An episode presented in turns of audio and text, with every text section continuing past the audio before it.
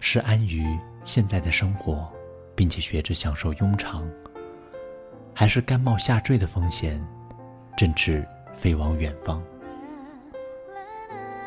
这是我最近经常看到的问题。说实话，我也觉得非常惊奇，竟然有那么多人觉得现实在一点点埋葬自己的梦想，同时。又没有足够的勇气跨出一步。每次说到看不到的山那头，海的那一端，总有无数颗心在各个地方黯然破碎，仿佛一夜之间经过了四十个星球，却没有一个星球上能种出玫瑰来。人们写信来索要帮助和建议。但是我又能做什么呢？我的人生是我的人生，我的经验是我的经验，未必对你有用。况且，我安于这样的生活，命运如此安排，而换做别人，怕是不能把这其中的一日，当作清凉无梦的午后安睡。我们习惯于看到各种甜睡的面孔，却少有人上前掀起床单来，看到下面密密麻麻的钉子，或者是像张爱玲说过的那样，在这一球华美的球衣下欣赏挤挤挨挨的狮子。答案我们都知道，睡在哪里，都是睡在雨里，只是所有人。都顽固地坚持认为，在这个世界的某个角落里，会有属于自己的屋檐下的一张小床。那些写成功学的人会告诉你一个单词：选择成本。在 A 和 B 之间漫长而痛苦的选择，浪费的是宝贵的时间。选择本身并没有对错，然而。犹豫，却会让一切慢慢成灰。传统智慧在纸张和口头上一直流传着冰冷冷的劝诫：心比天高，命比纸薄，让人打消一切妄念，老老实实过自己的小日子。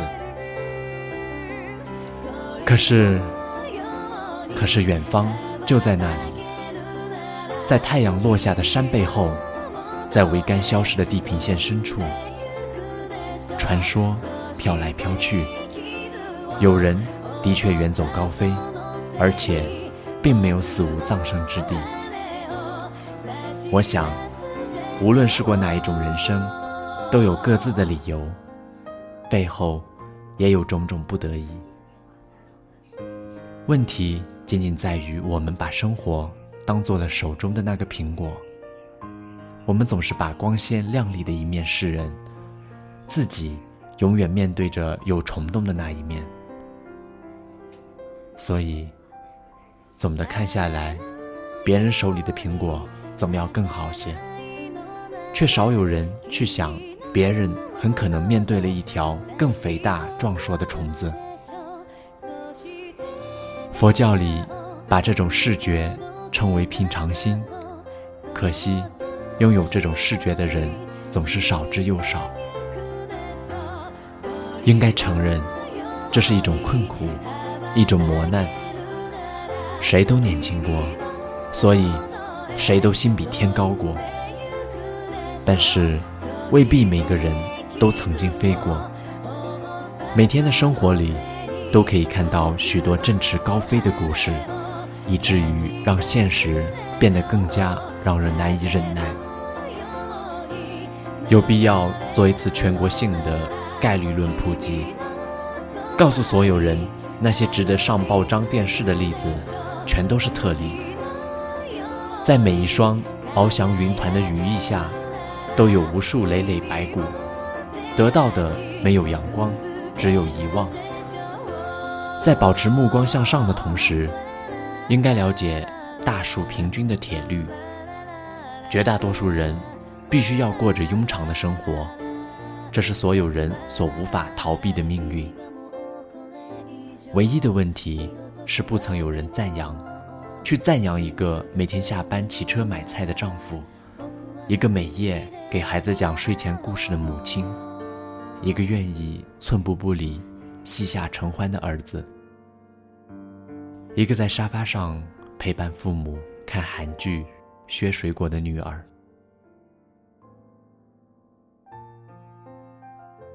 媒体在赞扬成功者，在开列财富榜单，把最多的时间和最大的荣耀给了最少的人，让人觉得买菜讲故事全无价值，必须出人头地，衣锦还乡，一个人的一生才没有虚度。要去讲冒险的故事，讲远走高飞的故事，讲所有关于远方。闪闪发光的故事，才有人要去听。所有这些故事里，永远不会问一个问题：你是谁？太多人觉得自己不应该过目前的生活，但是又有多少愿意为些微的改变而付出丝毫代价？只要是个人，都会说：“我要按照我自己的心意生活。”但是。你又能为你的意愿支付多少成本？这还不用说到遥远的未来，遥远的某地。只是说你在这一时、这一地，你愿意为了自己的梦想，不计成败，做了点什么？飞翔是一种能力，在振翅远飞前，你得证明自己能够浮在空气里。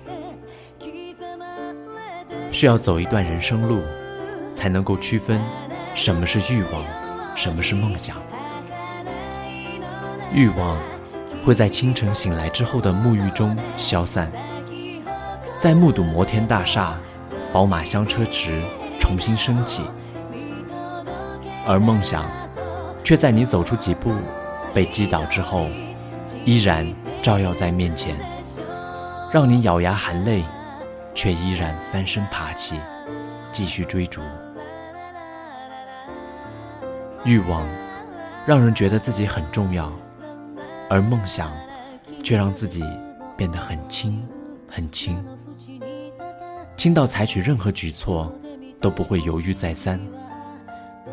欲望让人在选择之间备受煎熬，求神问卜；梦想却让人迈出一步。然后是第二步，第三步。如果只是拥有欲望而无梦想，最合理的方式是熄灭它。与其满足他们的全部，不如克服其中之一。只有欲望，才会构成选择题。所以，任何一个选项之下，都有你的欲火熊熊燃烧，让人。倍觉煎熬。如果认为自己胸怀梦想，那么就从心念一动，就去做证明题，证明你愿意为此承担后果，证明你有这个能力，把空想变成现实。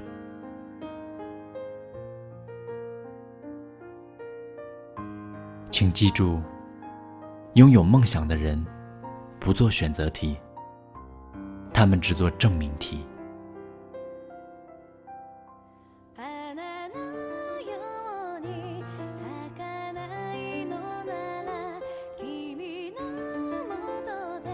感谢您的聆听，我是黑羽。